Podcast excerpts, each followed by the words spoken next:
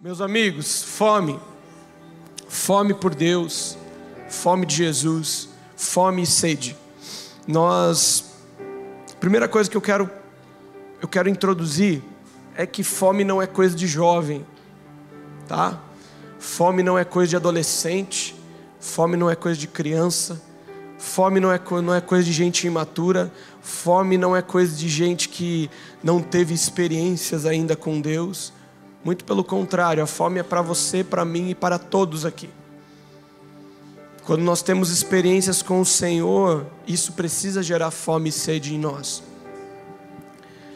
A questão é que muitas vezes a gente passa os anos, passa muitos anos da nossa vida, e se a gente não mantém a chama acesa, e se nós não entendemos o que realmente é fome por Deus, nós é inevitável que a gente não permaneça constante.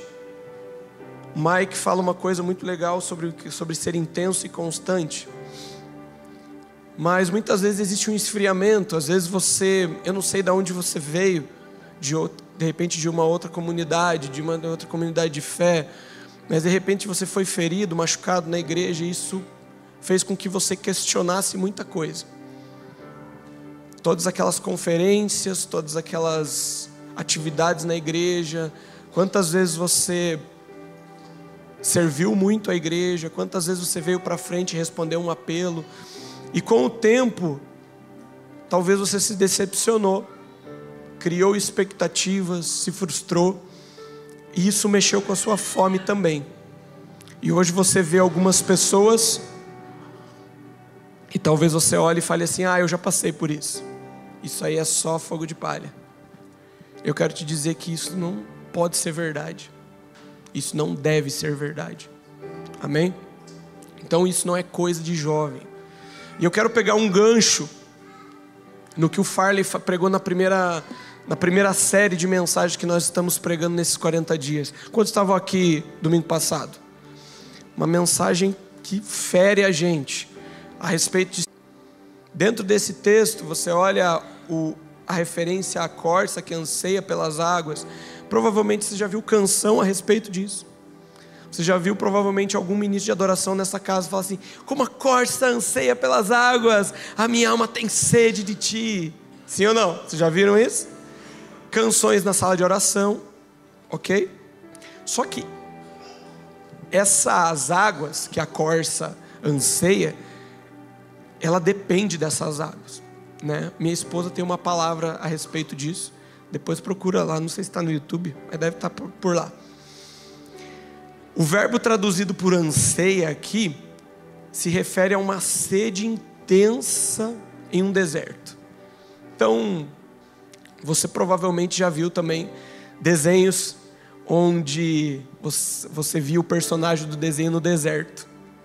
E daí, de repente ele estava andando, ficava com sede, desesperado dele via miragem, já lembra disso? E dele se jogava na água e era areia. Lembram disso? Sim ou não? Por quê? Porque isso demonstra o que? Um desespero daquele, daquele personagem querendo água, sede. Então eu quero que você entenda esse versículo não como um versículo legalzinho, um versículo de ativação da fé das pessoas. Eu quero que você entenda esse versículo como um desespero. Amém? E agora eu vou introduzir de verdade. A minha pergunta hoje para você é do que, que a gente tem fome. Porque a gente vai falar sobre fome e sede, mas o que, que tem movido as nossas vidas nos últimos dias? De verdade. É o trabalho? É a faculdade? É o seu estilo de vida? É o Vans que você quer comprar, o tênis do avivamento? Hã? O que que está movendo a sua vida nos últimos dias? São as redes sociais? Eu tenho percebido, gente, que a gente tem gasto nossas vidas na frente de tela, nos alimentar de coisas fúteis o dia todo, que não nos edificam. E sabe o que é o pior? A gente sente falta, a gente sente fome delas. E isso é triste. Como que está a nossa fome por Deus diante da fome que você tem de outras coisas? Farley tem uma, uma frase muito legal. Depois só não conta para ele que eu falei isso. Por exemplo, se eu perguntar aqui, quantos querem mais de Deus? Vamos lá. Quantos querem mais de Deus? Todo mundo vai levantar a mão. Até quem não é crente levanta a mão nessa hora. Sabe? Tipo, tá caindo o avião, vira crente na hora, tá bom? Levanta a mão. Por quê? Porque, cara, todo mundo quer mais de Deus. Mas a questão não é se eu quero mais de Deus, mas o quanto eu quero mais de Deus diante de todas as coisas que nos é oferecida diariamente. Talvez a gente está numa, numa geração, talvez não, estamos, onde mais nós somos bombardeados por informações dia e noite, noite e dia. Nós consumimos conteúdo, cara, absurdamente.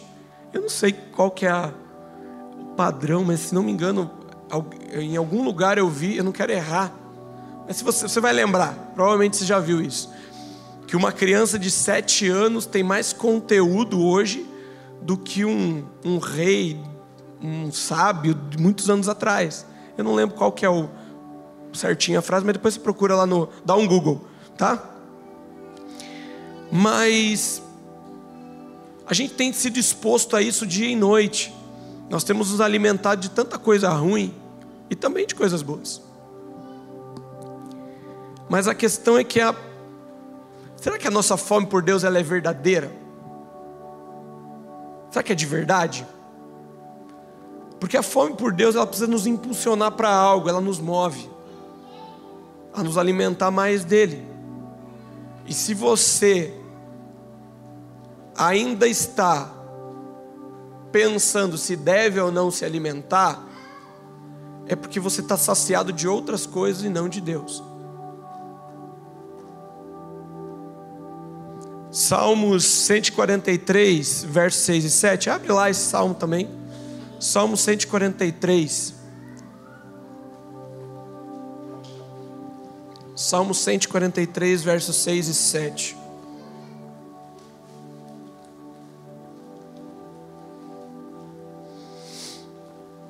Salmo 143, versos 6 e 7 diz assim: A ti levanto as mãos a minha alma anseia por ti como terra sedenta. Senhor, responde-me depressa, o meu espírito desfalece. Não me escondas a tua face, para que eu não me torne como os que baixam a cova. Gente, você lendo esse verso, eu quero que você preste atenção. Eu vou ler de novo. Não precisa ler de novo comigo, tá? Mas eu quero que você preste atenção. A ti levanto as mãos, a minha alma anseia por ti como terra sedenta. Senhor, responde-me depressa, o meu espírito desfalece. Não me escondas a tua face, para que eu não me torne como os que baixam a cova. Vocês concordam que esse cara estava desesperado? Sim ou não? Você concorda que ele não estava tipo assim, ai Deus, tenho fome. Não. Esse cara não estava assim. Ele fala: Cara, eu estou desfalecendo. Eu estou mal. Eu estou desesperado. Não esconda de mim a tua face, para que eu não seja como esses que vão para a cova. Cara, não é uma coisa legal. Sabe? É desesperador. O salmista aqui estava desesperado ele estava sedento. E uma coisa que eles sabem lá é falar sobre uma terra seca. Eles viviam num ambiente onde tinha essa realidade.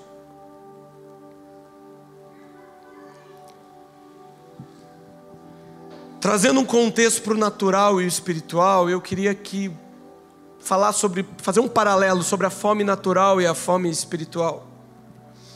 E sabe, o nosso corpo humano ele, ele, ele é composto por três. Composto não. Ele depende de alguns elementos. Eu vou falar de três aqui: oxigênio, água e alimento. Ok? Sim ou não? E daí eu fiz uma pesquisa rápida no Google para ver quantos, quanto tempo as pessoas podem ficar sem oxigênio, sem água e sem comida. Olha só. Em média, um ser humano sobrevive uma pessoa que não é treinada, tá? Não estou falando dos SEALs lá dos Estados Unidos que ficam três horas debaixo d'água. Não, não estou falando desse cara. O ser humano, em média, não sobrevive mais do que quatro minutos sem oxigênio. Ou seja, se alguém agora colocar a mão no seu nariz, na sua boca, segurar você cinco minutos, você já viu Jesus daqui cinco minutos. Você vai lá, tá tocando harpa, blim, blim, certo? Beleza? Cinco minutos é o suficiente para alguém te matar, ok? Três a quatro dias sem água e 50 dias sem alimento. Olha só, interessante que Jesus ficou 40 dias, né? Legal. O que, que tem a ver? Não sei. Mas enfim, é legal pensar assim. Beleza?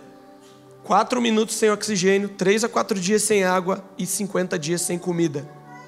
E é interessante, no mínimo curioso, e eu acho que você já viu em redes sociais essas coisas aí. Mas é interessante que Deus ele se apresenta como esses elementos para a gente. Ele fala que é o ar que nós respiramos. Por exemplo, Atos, capítulo 17, 24 e 25, não precisa abrir. O Deus que fez o mundo e tudo que nele existe, sendo ele Senhor do céu e da terra, não habita em santuário feito por mãos humanas, nem é servido por mãos humanas, como se precisasse de alguma coisa, pois ele mesmo é quem a todos dá vida, respiração e tudo mais. Ele se apresenta como a água.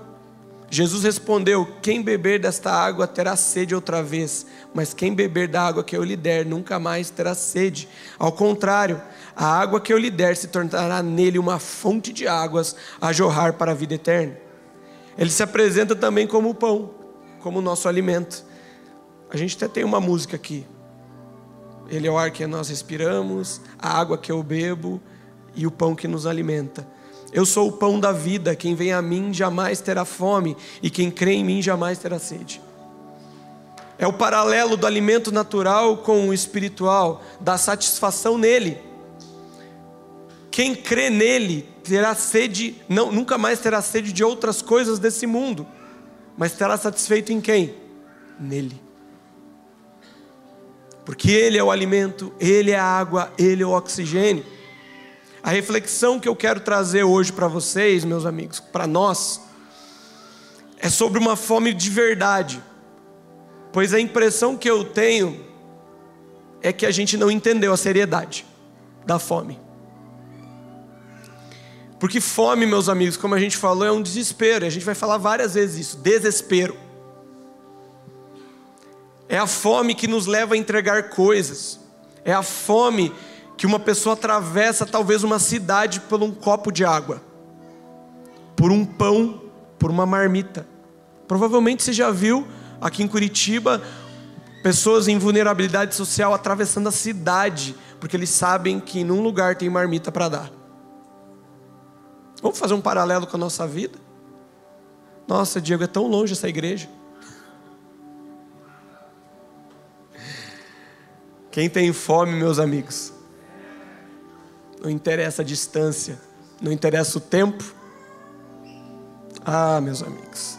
E mais, esse desespero vai mexer com o teu estilo de vida, vai mexer com a tua reputação, vai mexer com tudo isso, gente. Estou avisando, porque se o Senhor ferir você, está estragado, mas cheio de fome e sede por Ele. Amém?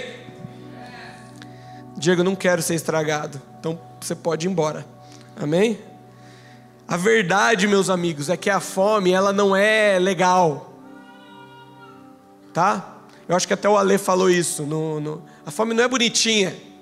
Ai, tenho fome. Cara, a fome é feia. Você já viu alguém com fome? A fome é feia, a fome é desespero. Não é tipo assim, ah, eu tenho fome, sabe? Ah, eu tô cheio de fome. Ah, eu tô muito alegre porque eu tô com fome. Cara, Não é.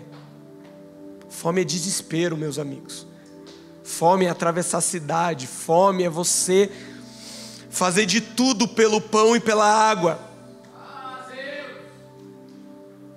E eu quero que você, eu quero, eu quero que isso fira o seu coração como tem ferido o meu.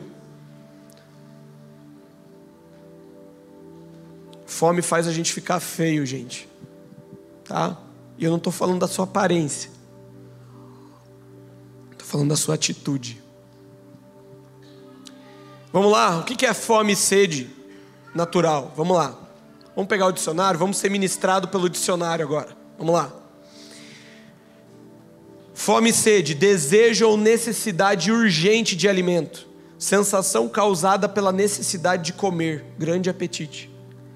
Estado de fragilidade provocado pela falta prolongada de alimento, carência alimentar, desnutrição, subalimentação, subnutrição, situação de escassez de seres vivos, indigência, miséria, penúria. Quando, eu, quando a gente fala sobre fome e sede por Deus, o que, que vem na sua mente? Ah, Diego, eu lembro da música X. Ah, Diego, eu lembro do dia que a gente foi num congresso chamado Fome por Deus. Eu lembro do dia que eu estava com, tava conversando na mesa com uns amigos e eles falaram sobre fome. Mas o que, que é fome por Deus? O que, que vem na sua mente? E a pergunta eu faço porque eu tenho percebido que, cara, a gente está usando essa expressão, acho que de um jeito errado, ou pelo menos sem entendimento. A gente canta canções, nós cantamos canções aqui. Eu não trouxe nada para a mesa, apenas uma fome uma sede. Talvez você ouviu pela primeira vez essa canção e ficou assim: Meu Deus, que igreja estranha que canta essas coisas. Mas o que é essa fome e essa sede? A gente usa frases de efeito para ativação da fé das pessoas. Quantos têm fome e sede de Deus? Uh! A gente senta à mesa, a gente fala que a gente está com fome, a gente senta à mesa e às vezes ouve os nossos amigos falar assim: cara, eu tenho percebido que eu não estou com tanta fome como eu tinha antes. Mas o que, que é esse negócio? Eu realmente, eu tenho percebido que a gente está, de alguma forma, lidando de uma forma errada com isso. E é uma impressão que não é só uma, tipo, ah, tô analisando a sociedade. É uma expressão no espírito até, gente. Sabe por quê? Porque a gente parece que a gente está romantizando as coisas. Romantizando uma coisa que é desespero. Então, para esse desespero, ou essa, essa coisa que é pesada, dura, não venha ferir a gente, a gente romantiza. A gente fala assim, ah, é bonito nós trazemos um outro significado para aquilo que na verdade não é verdade. Assim como a sociedade fez com o amor, que hoje é totalmente relativizado, assim como a sociedade fez com a beleza, está fazendo com a beleza, nós temos feito isso com a fome. E uma coisa que precisaria ferir a nossa alma, cada vez mais nós temos deixado ela comum, estética, porque é bonito cantar que tem fome. Ah, eu tenho fome. A gente está deixando ordinário as coisas, lúdico. Ou como a lei disse, bonitinho. Bonitinho. Ah, eu tenho fome.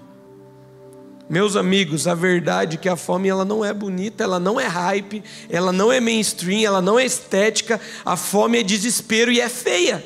Ponto.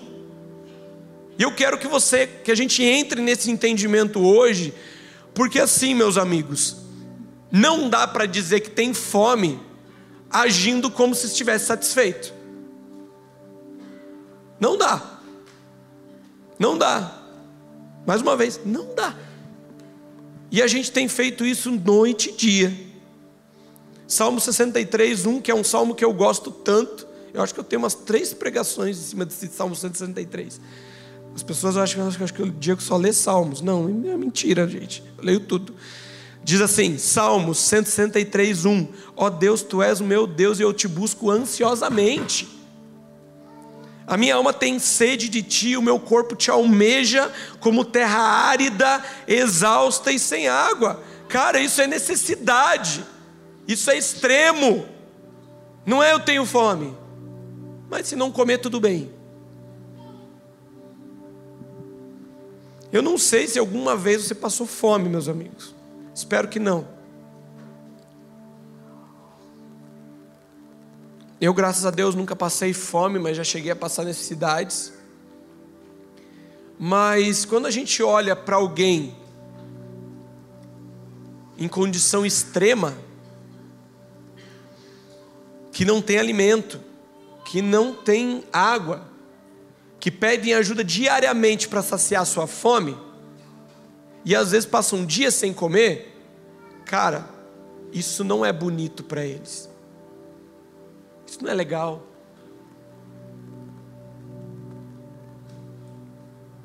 Você provavelmente já viu alguma propaganda. Sabe aquelas propagandas da. Eu não lembro qual, qual órgão que é. Acho que é Médicos Sem Fronteiras. Que tem uma música triste e várias crianças em situação extremas de pobreza. E daí começa a música e você até muda de canal rápido, porque aquilo faz mal para você, você não quer ver. Sim ou não? Só eu faço isso? Cara, está lá assim, nossa, mano, que zoado, vou mudar. Isso é fome, gente.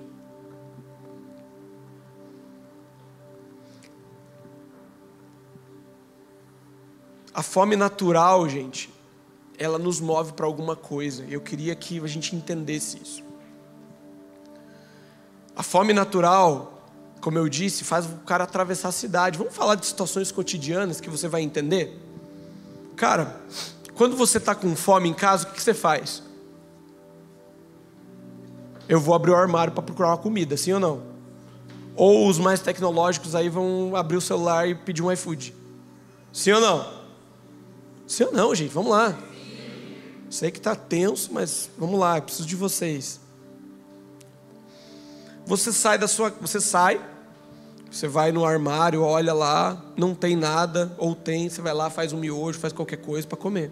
Outra coisa, se você está em situação de necessidade, essa situação de necessidade faz com que você também faça outras coisas. Por exemplo, trabalhar. Você sai da sua casa para trabalhar, para conseguir o sustento, para poder comer, sim ou não? Se você não tivesse fome e sede, provavelmente você não ia querer trabalhar. Qual é o motivo de você trabalhar? Principal, gente. Não estou falando assim, ai, ah, eu quero, ai, ah, eu quero, eu quero uma posição na sociedade. Você quer comer, sim ou não? E muitos de vocês querem comer bem, sim ou não? Então isso faz com que você faça coisas faz com que você talvez trabalhe 18, 14 horas por dia, porque você tem uma meta, você tem um objetivo, você quer alcançar algo. A fome faz isso com a gente. O desejo, o desespero pelas coisas faz, faz isso com a gente. Ela nos move. Quantas vezes você às vezes você está em casa, acho que você já fez isso também. Você sai do sofá e fala, hum, que vontade de comer alguma coisa. Você abre a geladeira e fica olhando assim. Daí você fecha a geladeira. Não tem nada. Daí você volta pro sofá, passa cinco minutos, você levanta de novo, olha a geladeira de novo. Vai que eu não vi, né? Daí você olha de novo. O que, que é isso, gente? Fome. Vontade de comer. A questão é: temos feito a mesma coisa espiritualmente? A fome espiritual tem feito o mesmo efeito em nossas vidas? A gente está gastando tempo, energia para garantir a nossa saúde espiritual? A gente está realmente procurando, buscando. A energia que você gasta para sua fome natural é a mesma que você gasta para a vida espiritual? Ah, Diego, mas veja bem, eu tenho que trabalhar oito horas por dia. Claro, meus amigos. Mas e aí? Você acorda mais cedo, vai dormir mais tarde, e aí? Meus amigos, a grande verdade é que a gente não faz isso. A gente não está tendo fome de verdade. Nós temos fome na igreja, uma vez por semana, porque às vezes a gente está seco, daí a gente está desesperado. Mas, meus amigos, a fome é diária. A fome precisa fazer com que a gente se mova. Se você não está querendo se mover, meus amigos, vamos pegar um gancho na palavra da semana passada. A espreita de Deus, o leão sai da onde ele está, se move para um lugar e faz algo, espera por, desejoso, ansioso por aquilo, até o momento de ele atacar a presa. Eu quero dizer, gente, que muitas de nós estamos lá no. Lá no. Como é que fala? Coletivo de leões. Vários leões. Ok? Sabe qual que é o coletivo de capivara? Capivárias. Vamos lá. É. Desculpa, só para descontrair, tá, gente? Só para descontrair. Muitos de nós, meus amigos, Muitos de nós estamos lá com os vários leões esperando a comida chegar. E estamos morrendo de fome. Mas essa fome não tem movido as nossas vidas, porque nós estamos satisfeitos de outras coisas.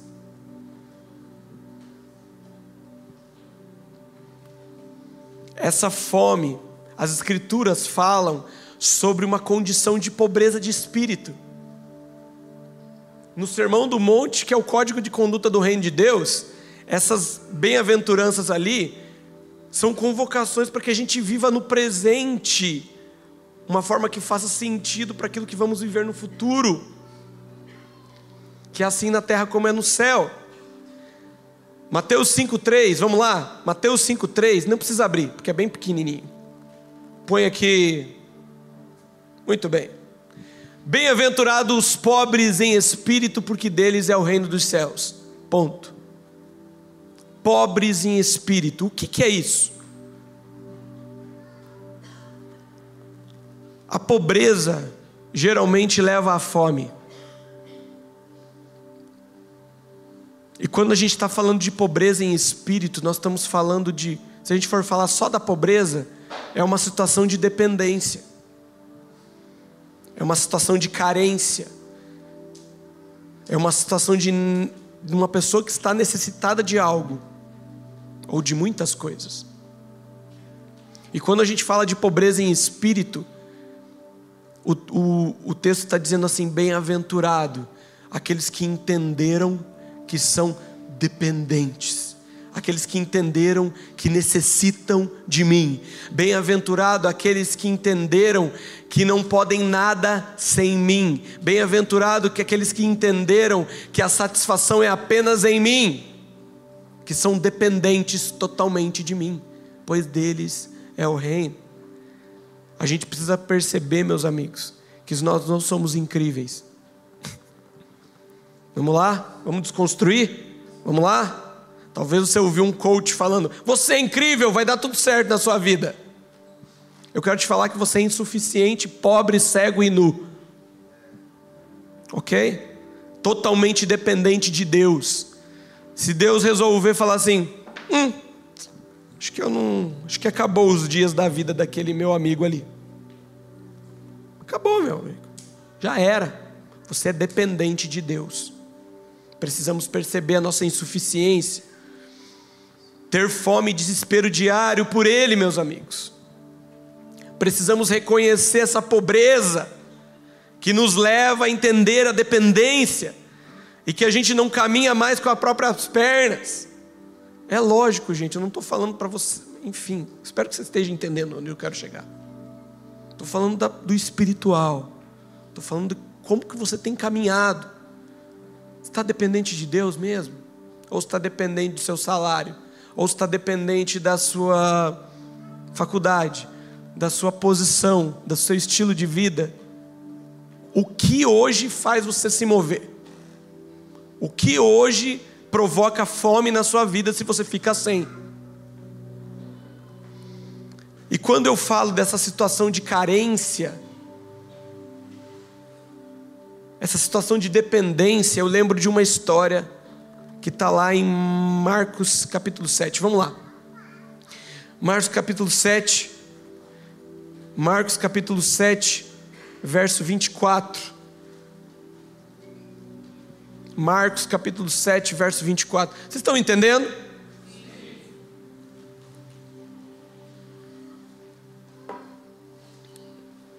Marcos capítulo 7, verso 24 diz assim: Levantando-se Jesus, saiu dali e foi para as terras de Tiro e Sidom. Tendo entrado numa casa, não queria que ninguém soubesse onde ele estava. No entanto, não pôde ocultar-se. Ponto. Pausa aqui. Jesus tinha feito um monte de rolê, falou assim: "Mano, eu vou para uma casa ali. Não quero que ninguém me descubra aqui". Mas não conseguiu. Contaram onde ele estava. OK? No entanto, não pôde ocultar-se, porque uma mulher cuja filhinha estava possuída de um espírito humano, imundo, logo ouviu falar a respeito de Jesus. Alguém ouviu falar.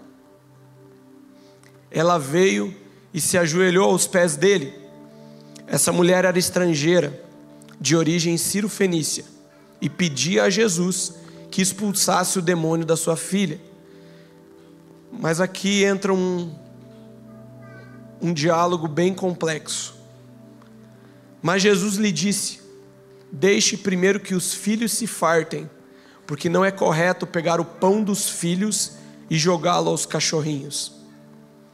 A mulher respondeu a ele: Senhor, os cachorrinhos debaixo da mesa comem das migalhas das crianças. Então Jesus disse à mulher: Por causa dessa palavra você pode ir, o demônio já saiu da sua filha. Quando a mulher voltou para casa, achou a menina sobre a cama, pois o demônio tinha saído dela. Quando a gente olha para esse texto, a gente olha para Jesus respondendo dessa forma e parece rude, não parece? Sim ou não? É interessante contextualizar isso aqui. O pão que Jesus está falando é Ele e a mensagem. Os filhos que Ele fala são os judeus, porque Jesus veio primeiro para Israel e judeus. E os cães, ou os cachorrinhos, eram os gentios. Cães era a forma como os judeus se referiam aos gentios. Tipo um xingamento assim. Ok? E é interessante porque Jesus aqui ele não está insultando a mulher. Mas o termo que ele usa ali, cachorrinhos, ele primeiro está sendo cuidadoso com aquela mulher e segundo, ele está expondo a condição que aquela mulher estava. Olha quem você é. Ele está falando assim: ó, você é essa pessoa. Cara, eu não posso, porque como é que eu vou dar o pão que é dos filhos para os cachorrinhos? E ele expõe essa mulher. Só que o que, que essa mulher faz, meus amigos? Talvez nós, nessa situação, falassem assim, que absurdo, principalmente essa geração mimizenta de hoje, tá? Se fosse hoje, ele ia fazer um stories falando assim: Jesus falou que eu sou cachorrinho. Ia postar no Instagram, Jesus ia ser cancelado nas redes sociais. Que é um absurdo, gente, de verdade, sim. É uma geração, desculpa. Enfim, vamos lá. Papo outro dia. Mas o que, que ela faz? Ela recebe essa informação, ela olha para essa situação e fala assim: realmente, eu sou essa pessoa. Mas, Jesus, se possível, eu posso comer até da migalha do, do, do chão, porque eu tenho fome. Então, essa mulher, ela reconhece o estado que ela está, e além dela reconhecer, ela se move ela diz não para a sua reputação, ela diz não para que as pessoas estão em volta. Você tem noção que podia ter várias pessoas ali em volta? Essa pessoa foi exposta. E eu quero te dizer que a fome vai te expor. A fome vai te expor. A sua reputação, quem você é, o seu estilo de vida, tudo isso vai ser exposto. Porque Ele quer o teu coração, Ele quer você e a sua fome. E essa mulher faz coisas, ela responde, ela entendeu que somente Ele podia fazer algo. Uma, uma mulher que entendeu a pobreza em espírito. Eu sou dependente mesmo. Isso é desespero, isso é fome, meus amigos. E é interessante que a atitude de fé humilde dessa mulher, que ela entrou nesse lugar, reconhece o seu lugar, fez com que Jesus permitiu que Jesus liberasse o ministério de cura e tocasse aquela criança. E aquela criança foi liberta do demônio. Estão entendendo? Precisamos encontrar esse lugar, meus amigos. Sabe, boca no pó, choro, desespero. Quando eu falo, ah, eu preciso de água, é ah, eu preciso!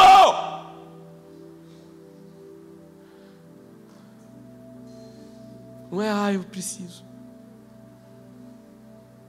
Eu reconheço quem eu sou. Eu sei que eu sou dependente, eu sei que eu preciso. Eu queria entrar em outro, em outro contexto, na verdade, continuando, falando sobre. Fazendo um paralelo também sobre a fartura natural diante de uma indiferença espiritual porque muitos de nós estamos fartos. E eu queria que você abrisse esse texto, Deuteronômio 8, capítulo 11, é, desculpa, capítulo 8, verso 11.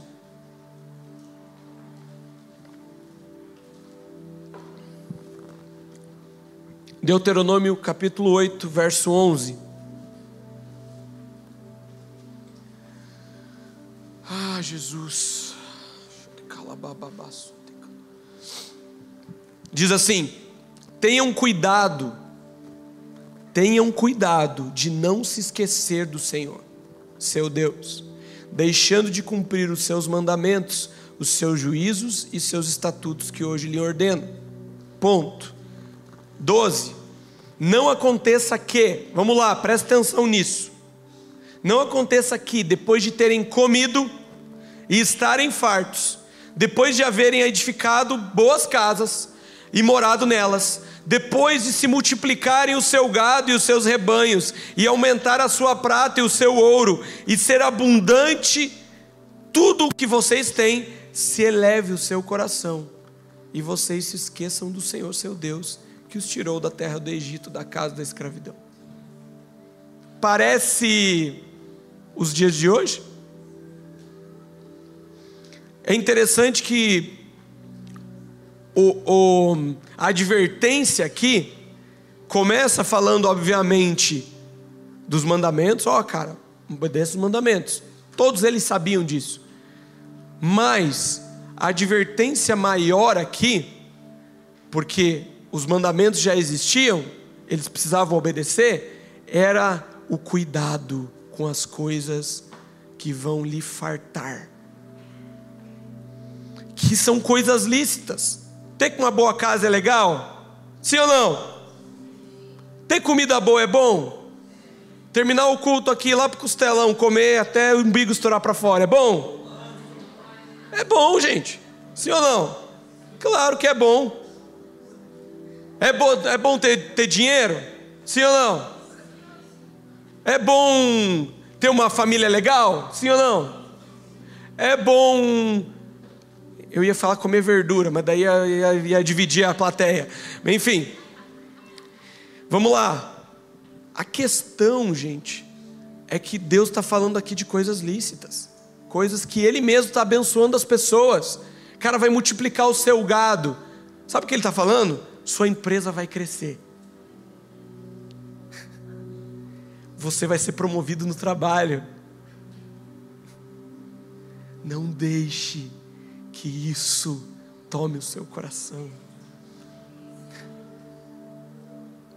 Não deixe que o carro novo tome o seu coração. Não deixe, não deixe que se eleve o seu coração e as coisas desse mundo tomem e você fique indiferente. Nossa fome é comprometida nesse caso, meus amigos. A fartura natural, ela pode contribuir para essa diferença espiritual. E talvez muitos de nós essa noite não temos fome por causa disso. Você está pensando na próxima coisa que você vai comprar, no próximo emprego que você quer ter, no próximo degrau que você quer subir. E, gente, são coisas normais. Todo mundo quer se dar bem na vida, ok? Todo mundo quer viver bem nesse mundo aqui. Mas isso não pode tomar o nosso coração, meus amigos. E se você nunca mais tiver um emprego? E se você nunca mais tiver uma casa? E se você perder todo o seu dinheiro? E aí? E aí?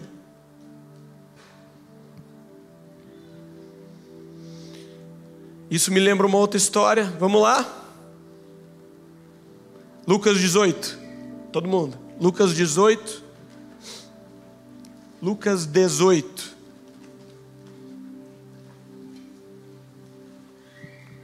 Lucas 18, capítulo é, Lucas 18, verso 18. História do jovem rico. Vamos lá. Gente, não estou batendo na riqueza, amém? Problema não é o dinheiro, o problema é o dinheiro te ter. O problema é você estar tá satisfeito com o dinheiro que você tem. Ok? Voltemos. Certo homem de destaque perguntou a Jesus: Bom mestre, que farei para herdar a vida eterna?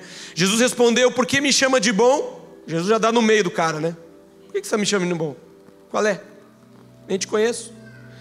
Ninguém é bom a não ser um, que é Deus. Você conhece, é, desculpa, você conhece os mandamentos. Daí Jesus lista os mandamentos: não cometa adultério, não mate, não furte, não dê falso testemunho e honre seu pai e sua mãe. Então o homem disse: Eu tenho observado tudo isso desde a minha juventude. Eu sou o cara. Ouvindo isso, Jesus lhe disse uma coisa: diga uma coisa. Uma coisa ainda falta a você venda tudo que tem, dê o dinheiro aos pobres e você terá um tesouro nos céus. Depois, depois, venha e siga-me. Mas ouvindo essas palavras, ficou muito triste, porque era riquíssimo. Jesus, vendo-o assim triste, disse: Como é difícil para os que têm riquezas entrar no reino de Deus. Porque é mais fácil um camelo passar pelo fundo de uma agulha do que um rico entrar no reino de Deus. Os que ouviram isto perguntaram: sendo assim, quem pode ser salvo? Jesus respondeu: o que é impossível para o ser humano é possível para Deus. Então Pedro disse: Eis que nós deixamos nossa casa e seguimos o Senhor. Jesus lhe respondeu: em verdade lhes digo que não há ninguém que tenha deixado casa, mulher, irmãos, pais, filhos por causa do reino de Deus, que não receba no presente muitas vezes mais e no mundo por vir receberá a vida eterna. Essa passagem do jovem rico ela é meio confrontadora para as pessoas, não apenas as pessoas que têm riquezas, mas para todos nós. Porque não parece às vezes que Jesus está fazendo uma acepção de pessoas? Sim ou não? Você já olhou para esse texto e falou assim: nossa, mas Jesus não gosta dos ricos. Mas ele ama todos. A verdade é que Jesus não está fazendo nenhuma acepção aqui. A passagem ela mostra uma, uma pessoa que parecia muito intensa e faminta. Talvez nos nossos cultos de manto, esse cara ia estar tá aqui rodando, faminto. Você fala assim, nossa, cara, aquele cara é faminto, velho. Olha lá, o cara Dá até mortal para trás na adoração. Só que Jesus bate o olho nele, e é interessante, eu não sei, isso é uma, uma coisa para outro dia, tem uma palavra só sobre isso, mas assim, não sei se você percebeu, mas quando você lê esse texto, Jesus omite cinco mandamentos. Você já percebeu que não está todos ali? e o primeiro e maior não está ali. Daí Jesus fala assim: Cara, falta uma coisa para você. Falta você me amar.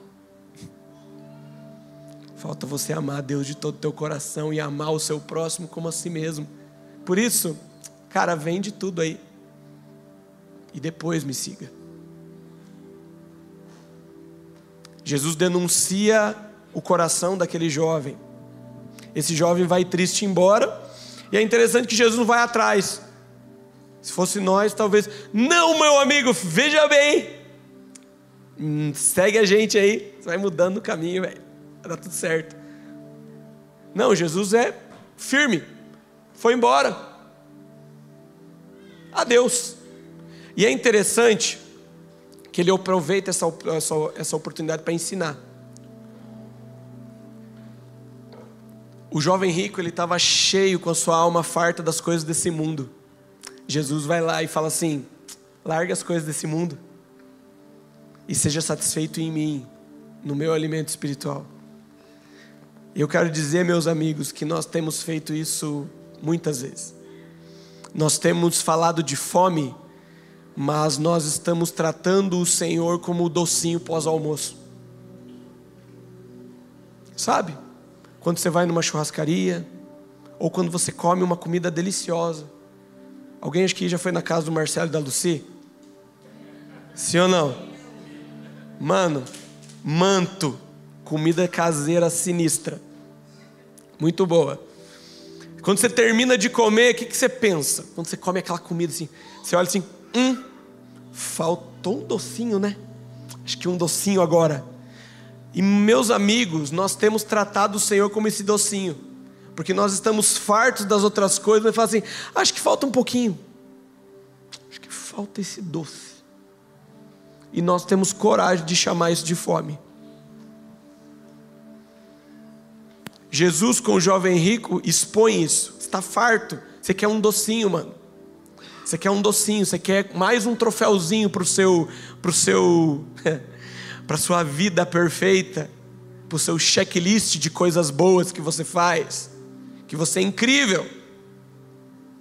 Então você quer o docinho. Beleza? Mas não, você não pode ter o docinho, mano. Você tem que se alimentar direito, então deixa tudo. Vomita o que está aí dentro. Joga fora. E se alimenta daquilo que é de verdade. Quando tem um livro do Luciano, acho que é o livro do jejum até. Ele fala assim: que nessa passagem do jovem rico, Parece até que ele está fazendo uma acepção de pessoas, ou uma questão de merecimento. Não, faz isso para ganhar isso. Não é uma questão de merecimento, é uma questão de esvaziamento para que venha um novo preenchimento. Então nós precisamos nos esvaziar, gente. O Senhor precisa nos encontrar de mãos vazias, precisa nos encontrar com o estômago vazio, sedento e faminto. A gente tem invertido as coisas, a gente tem fartado das coisas desse mundo. Nós pegamos uma rede social e você abre o teu Instagram, Facebook, seja lá o que você usar. E você fica lá horas, vida dos outros, vida dos outros, vida dos outros, vida dos outros, vida dos outros, vida dos outros, vida dos outros, grama mais verde que a minha, grama mais verde que a minha, grama mais verde que a minha, grama mais verde que a minha, e você se alimenta daquilo. Dia e noite. Mas a Bíblia está lá empoeirada, aberta no Salmo 91.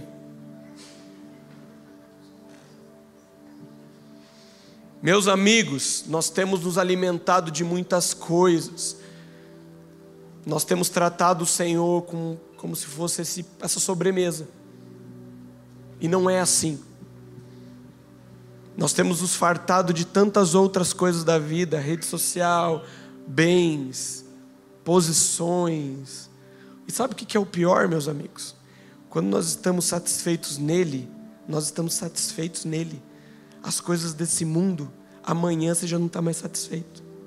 Você só quer o próximo trabalho, o próximo carro, a próxima casa, o próximo investimento. Isso é muito triste. Isso não é fome verdadeira, meus amigos. E é um desrespeito. É um desrespeito com o que ele fez por nós. É um desrespeito. A gente tem tratado o Senhor como um agrado. A gente tem tratado o Senhor como algo que hoje a gente pode comer, mas amanhã, se não der, tudo bem. Nós temos entrado numa espiral de comer as coisas desse mundo, nos fartado com essas coisas. Eu estou saciado, eu só preciso de um, de um agrado. O Senhor não é assim, gente. Nós precisamos ter fome de verdade. E a gente tem que ter coragem de tratar a fome como ela é de verdade. E a pergunta que eu queria fazer para nós hoje, eu me coloco dentro disso, meus amigos, porque essa palavra me fere antes de ferir vocês. Nós temos passado a nossa vida correndo atrás do vento. Nós olhamos as redes sociais ou qualquer outra coisa, jornais e tal, a gente tem se enchido de. Cara, que geração mais ansiosa, que geração mais desesperada por outras coisas que não é Deus. Todo dia parece que o mundo vai acabar, meus amigos. Todo dia parece que a guerra, terceira, quinta, décima guerra mundial vai acabar, vai estourar. Todo dia parece que o PT ou qualquer coisa do, do, ideologia, etc., vai tomar o mundo e nós vamos todos morrer e não tem ninguém por nós. Para! Vamos nos alimentar daquilo que nos traz vida, que edifica. E eu não estou falando para você, você não ver essas coisas. Eu estou falando para que o mais importante esteja no lugar mais importante. Sabe por quê, meus amigos? Meu amigo Paulo da Bíblia passou por muitas coisas que vocês não passaram, nem eu. Mas sabe o que, ele disse? Eu tenho por perca todas as coisas pela excelência do conhecimento de Cristo. Eu tenho fome dele. E ponto. Querem me, me, me chicotear? Me chicoteia. E ponto. Sabe, meus amigos? Vamos olhar para a fome de um jeito verdadeiro. Falar, Deus, eu estou farto de outras coisas, eu quero me esvaziar. Eu quero me preencher daquilo que é de verdade, de um alimento espiritual de verdade, para que essas outras coisas não tomem os meus olhos. Como que está o nosso apetite hoje? Seja verdadeiro com você mesmo, meus amigos. Como que está o nosso apetite? O quão desesperado de verdade eu tô? Ou eu estou pensando no boleto que vai pagar amanhã? E tudo bem que você vai pensar no boleto, você tem que pagar mesmo. Mas isso não pode tomar o teu coração. Nós temos gasto aqui as nossas vidas, meus amigos. Vocês que têm vindo nesses dias, de jejum aqui, vocês têm ofertado o tempo de vocês, vocês têm saído das suas casas, gasto tempo em oração aqui, por algo que o Senhor vai fazer, isso é fome, isso é se mover para algo. Mas e quando acabar os 40 dias? E aí? O que você vai fazer? E eu não estou criticando você vir aqui, venha mesmo, vamos, vamos queimar por Jesus. Mas e aí? Acabou os 40 dias, e a segunda-feira ordinária, que o teu chefe vai olhar para você e vai falar um monte de coisa, e daí você vai triste para casa e não quer ter tempo com Deus porque você ficou chateado. O que é de verdade fome para você? Nós temos sala de oração aqui. Gente, isso é para a galera da casa, tá? Vamos lá. Eu não quero, eu não estou aqui para ser o evangelista da sala de oração, meus amigos. Mas eu quero te falar que nós estamos aqui de segunda a segunda com sala de oração. Diego, mas eu oro em casa. Beleza, que bom. Venha orar na igreja também. Venha ter comunhão com os santos. Venha receber uma realidade de Deus que você não recebe no individual. E aí, meus amigos? Meia hora, uma hora, vamos lá. Isso é fome? Desculpa, meus amigos, mas assim, e eu me coloco no mesmo bolo que você, não estou aqui para apontar dedo para ninguém, estou apontando dedo para mim também, ó. Vamos lá. Já falei isso aqui, teu, acho que até uma frase da minha esposa. O teu chefe pagar para você ir trabalhar Fala assim, meu amigo, você tem que começar a trabalhar a partir de amanhã, seis horas da manhã, mas teu salário vai aumentar mil reais. Cara, você vai. Mas e aquele que pagou alto preço pela sua vida, você não quer. Você não tem coragem de acordar mais cedo.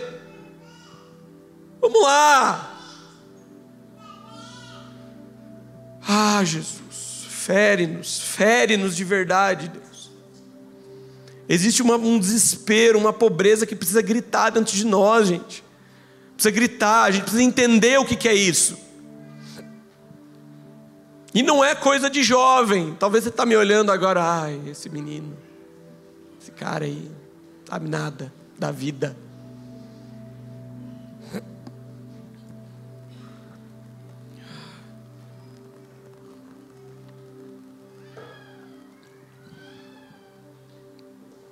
Ivan Roberts, no avivamento do país de Gales, foi um cara que orou por muito tempo: Espírito Santo, dobra-me, Espírito Santo, vença-me.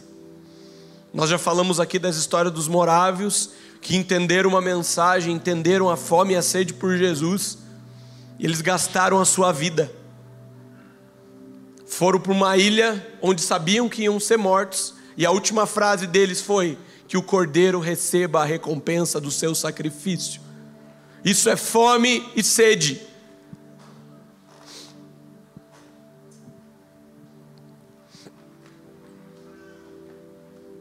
As Escrituras contam a visão de João em Apocalipse 24, falando sobre os 24 anciãos jogando suas coroas diante dele. O que é isso? Conquistas. Aquilo que eu tenho de melhor não é nada, eu jogo aos pés de Jesus. E eu não estou falando aqui para você não, não construir nada na vida, meus amigos. Eu estou falando aqui para você construir no lugar certo. Eu estou falando para você construir no firme fundamento que é Jesus. Ele, como primeiro, nós cantamos, Ele é o centro, o primeiro, o fundamento. E aí?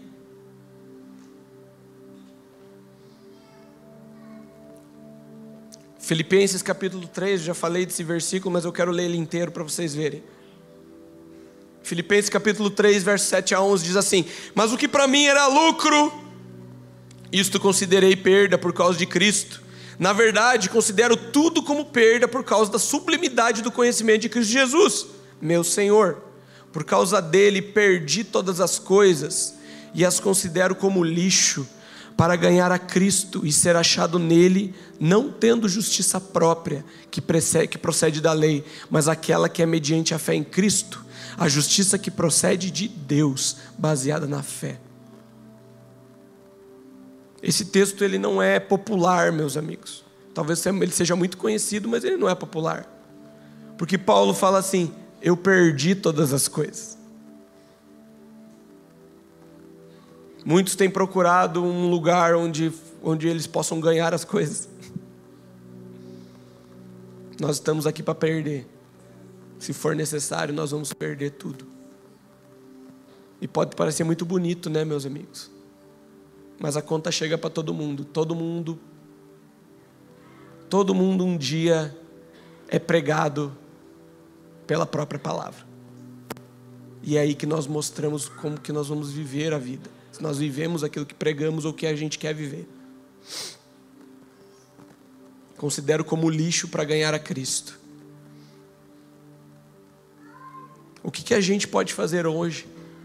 E mais uma vez, gente, eu não quero, eu não quero entrar num lugar de merecimento.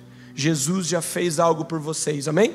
Quantos creem nisso? Jesus pagou um alto preço na cruz e hoje você é salvo, porque você aceitou, foi batizado nas águas e você é salvo, amém? Amém? Não vamos entrar no mérito de perder ou não a salvação, porque isso é um assunto para outro lugar, ok? Mas vamos lá, Jesus já fez algo por você. Só que aí? Você quer ir mais fundo?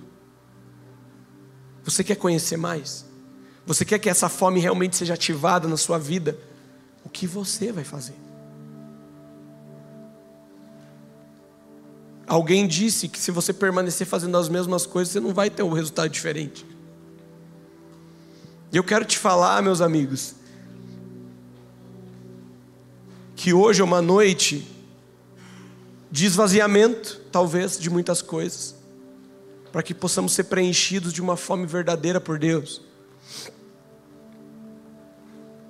Não se trata de merecimento, Você não está fazendo algo para conseguir algo. E talvez, se você. Ah, Jesus.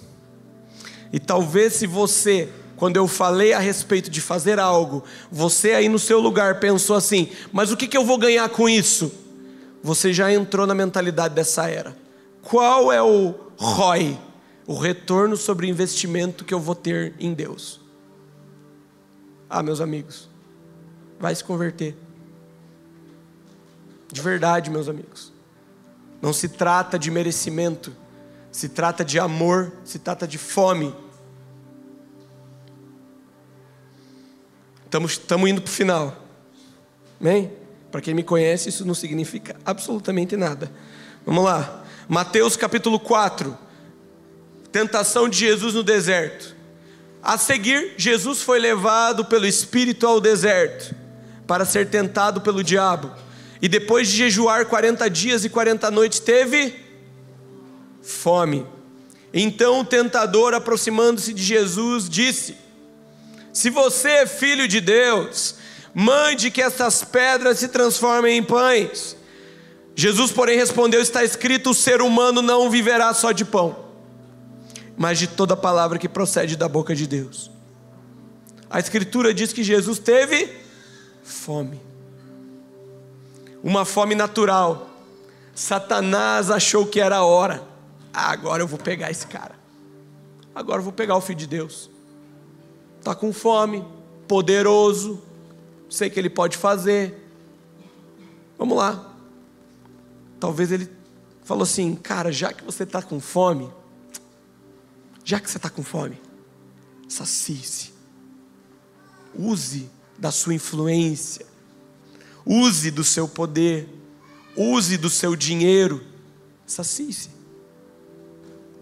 Já que você, e aqui a gente pode colocar vários já aqui aqui já que você não é suprido sexualmente, sacie-se na, na pornografia. Já que você não é suprido no casamento, não tem problema trair. Sacie-se. Já que você quer dinheiro e posições, cara, sacie-se no seu trabalho. Já que você não está feliz, sacie-se na vida perfeita das pessoas nas redes sociais. Sacie-se, sacie-se, sacie-se, sacie-se. Mas Jesus escolheu a obediência ao Pai e o amor a, a Deus. E ao invés de ele saciar as suas necessidades naturais, ele olhou para o alto e não para ele mesmo. Jesus estava satisfeito em seu relacionamento com o Pai. Ele estava com fome natural, cheio de fome natural. Imagina 40 dias sem comer. E aí? Rolava um costelão em Gu. Sinistro. Mas ele estava satisfeito. Não era a hora de Jesus fazer aquilo. Não era a hora dele mostrar qualquer coisa. Ele falou, cara, eu sou obediente ao meu pai e eu estou satisfeito no relacionamento dele. John Piper diz, diz, diante das ambições da vida, ele fala assim: a única arma triunfante diante das ambições da vida é uma profunda fome por Deus. E ele continua: a debilidade da nossa fome por Deus não é porque ele seja insosso, mas porque nós nos mantemos abarrotados de outras coisas. O que, que eu e você vamos fazer então? Qual é a prática disso, meus amigos? E essa noite eu quero, de verdade, eu quero estimular vocês a votos. Vou votar no Lula. Não, não é isso. Votos propósitos. E eu não estou falando que isso vai dar certo, porque o voto em si mesmo é místico. Tipo, ah, parei de usar vans, que para muita gente ia ser um, um voto mesmo, né? Parei de usar vans amanhã, eu sou um cara super espiritual. Isso não vai acontecer, meus amigos. Porque, mais uma vez, se você entrar num, numa, num propósito com Deus, com, os, com, com a mente dessa era, meus amigos, você não está entrando para conseguir nada, você está entrando para se esvaziar, para estar tá mais sensível por aquele que você ama. Abstinências, votos, privações, não é místico em si mesmo. São formas de nós chegarmos a Deus e falarmos assim: Deus, eu amo você. E a partir de hoje eu não faço mais isso. Porque eu quero me esvaziar, eu quero mostrar o quanto eu amo você. Existiam vários votos no passado. Talvez se você leu o DNA do Nazireu que eu te falei, cara, tinha votos lá. Cara não podia tomar vinho, não podia tocar em coisas impuras, tinha todo um rolê lá. Era um conjunto de votos, né? Mas e aí, o que, que você hoje vai fazer? Sabe, porque a gente precisa dar um passo, meus amigos. Talvez para você hoje é parar de tomar Coca-Cola. Talvez para você hoje seja acordar mais cedo, para ter o teu tempo devocional de verdade. Talvez para você hoje seja parar de assistir Netflix.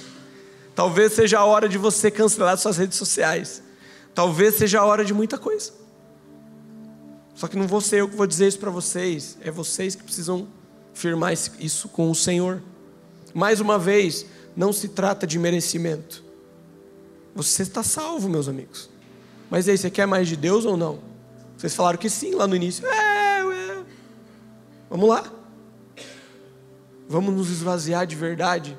Esses 40 dias, nós temos pago um preço aqui todos os dias. E é muito bonito, legal. Mas que daqui 40 dias não acontecer nada, nós permaneceremos. Nós permaneceremos na segunda ordinária. Nós permaneceremos na terça ordinária, tendo fome e sede por Deus, falando: Deus, eu continuo aqui, batendo na porta, eu continuo aqui, enchendo as taças, eu continuo orando, eu continuo te querendo e te buscando de todo o meu coração, porque nada vai tomar meus olhos de novo, nada vai tomar meu estômago de novo.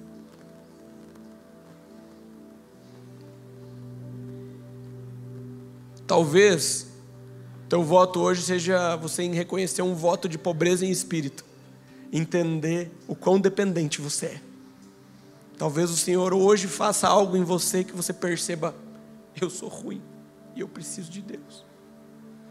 Talvez o voto de hoje para muitos vai ser um voto de desespero ou um voto de entrega total. Mas eu quero que você de verdade não encare isso como um, um investimento. Porque nós não estamos trabalhando, tratando das coisas dessa terra. Nós estamos nos esvaziando das coisas dessa terra. Para que nós possamos ser preenchidos com as coisas do alto. Estão, estão entendendo?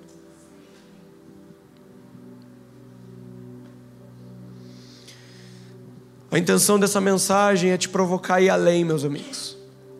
Muita gente tem sido como aquelas crianças que você leva a primeira vez na praia, sabe? Sabe? Quando você leva a criança a primeira vez na praia, você coloca a criança lá, ela vai, chega até a beira da água e sai correndo. E ela não entra na água, ela vai de novo. E deve ser lá como pai, segura ela para cima, tenta entrar com ela junto, e ela não vai, ela chora de novo, você volta e vai e volta. Muita gente tem sido, tem, tem trabalhado dessa forma.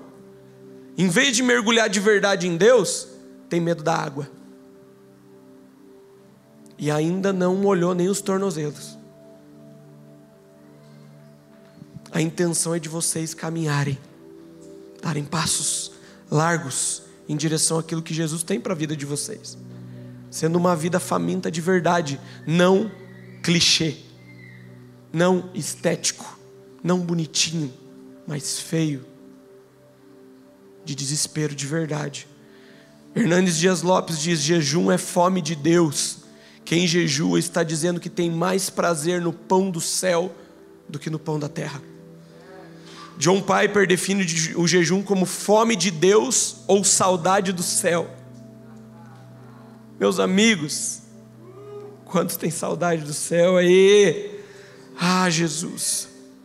Sabe o que é mais interessante? Ou o que é interessante também é que Jesus foi confrontado perguntando por que, que seus discípulos não jejuavam. Cara, os discípulos de João jejuam, os caras ali também jejuam, por que, que vocês não jejuam? Daí a resposta de Jesus é mais ou menos assim: Meu amigo, faz sentido jejuar enquanto eu estou aqui? Faz sentido jejuar enquanto o convidado da festa está aqui? Não. Por isso eles não jejuam. Mas chegará o dia que eu serei tirado do meio deles. E então eles jejuarão. E jejuarão de saudade. Saudade. Jejuarão de fome por mim. E o apelo de hoje, meus amigos, é sobre isso. Nós temos clamado Maranata. Você que é da casa, sabe que é quase a canção da casa. Nós falamos Maranata, nós dizemos Maranata, a gente quase dá, sabe a igreja que dá paz ao Senhor? A gente fala Maranata, né? De tanto que a gente fala Maranata aqui, porque nós temos saudade de Deus. Nós queremos que Ele venha de verdade. E sabe, nós clamamos por avivamento, nós, nós cremos que Jesus, Deus está movendo os céus, nós cremos que há um novo tempo chegando. Nós estamos, nós, alguns estão falando que estão sentindo cheiros de chuva, nós estamos vendo o avivamento chegando, mas eu quero te dizer, meus amigos, que esse avivamento vai vir para quem é faminto e quem é sedento. Meu amigo, faminto e sedento, para aqueles que estão querendo de verdade. Se coloque de pé. Queria chamar o pessoal do, do time.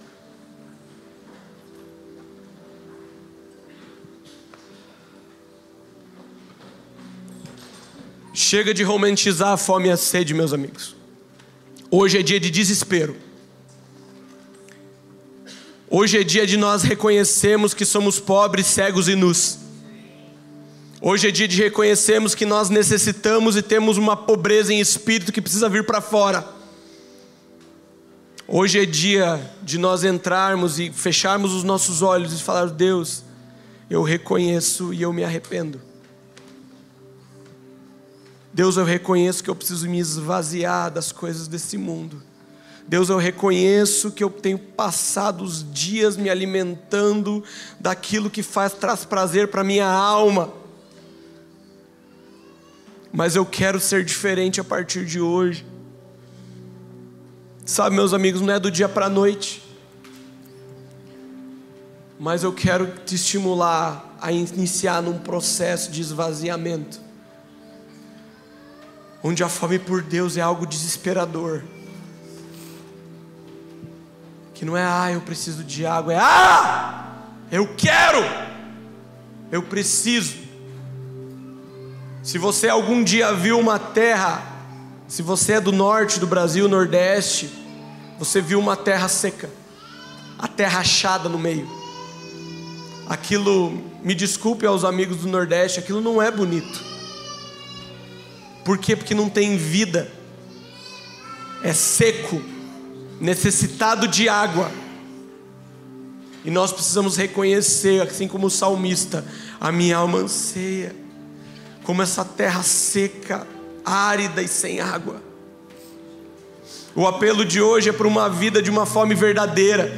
O apelo de hoje é para que, que nós, nós realmente desejemos a presença de Deus e temos, tenhamos desespero dele. E a última coisa, com seus olhos fechados, qual é a resposta que você vai dar? Talvez você precise perguntar para o Espírito Santo. Uma coisa que mantenha os seus olhos fechados. Uma coisa que nós temos aprendido é que se queremos agradar alguém, precisamos descobrir o que ela deseja. O que o Senhor deseja para você hoje? O que você vai fazer por amor a Ele? Mais uma vez, não é questão de merecimento mas de um esvaziamento para viver o melhor de Deus na sua vida, com fome e sede de verdade. Com fome e sede de verdade.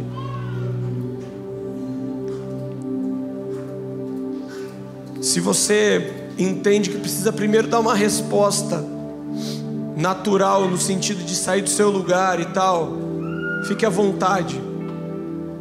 Esse lugar aqui da frente vai ser um lugar de entrega.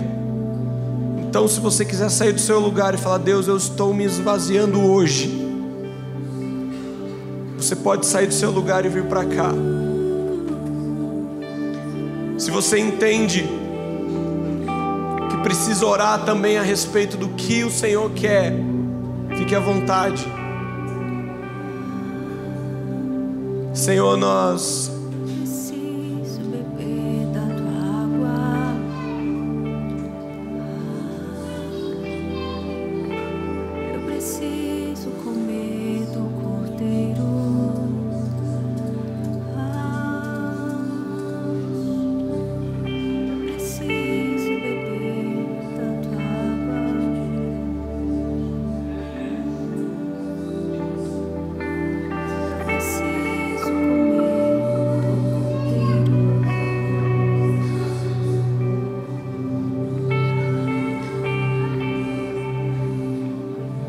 Meus amigos, eu não vou nem orar, para que isso não seja apenas emocional. Cada um faça a sua oração e quiser vir aqui para frente, fique à vontade. Precisa ser uma decisão. Hoje é decisão, não é emoção só, é decisão.